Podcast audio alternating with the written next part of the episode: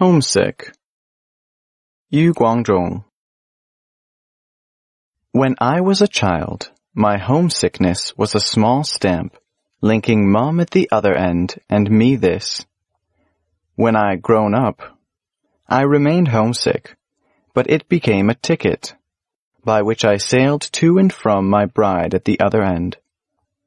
Then homesickness took the shape of the grave, mum inside of it and me outside.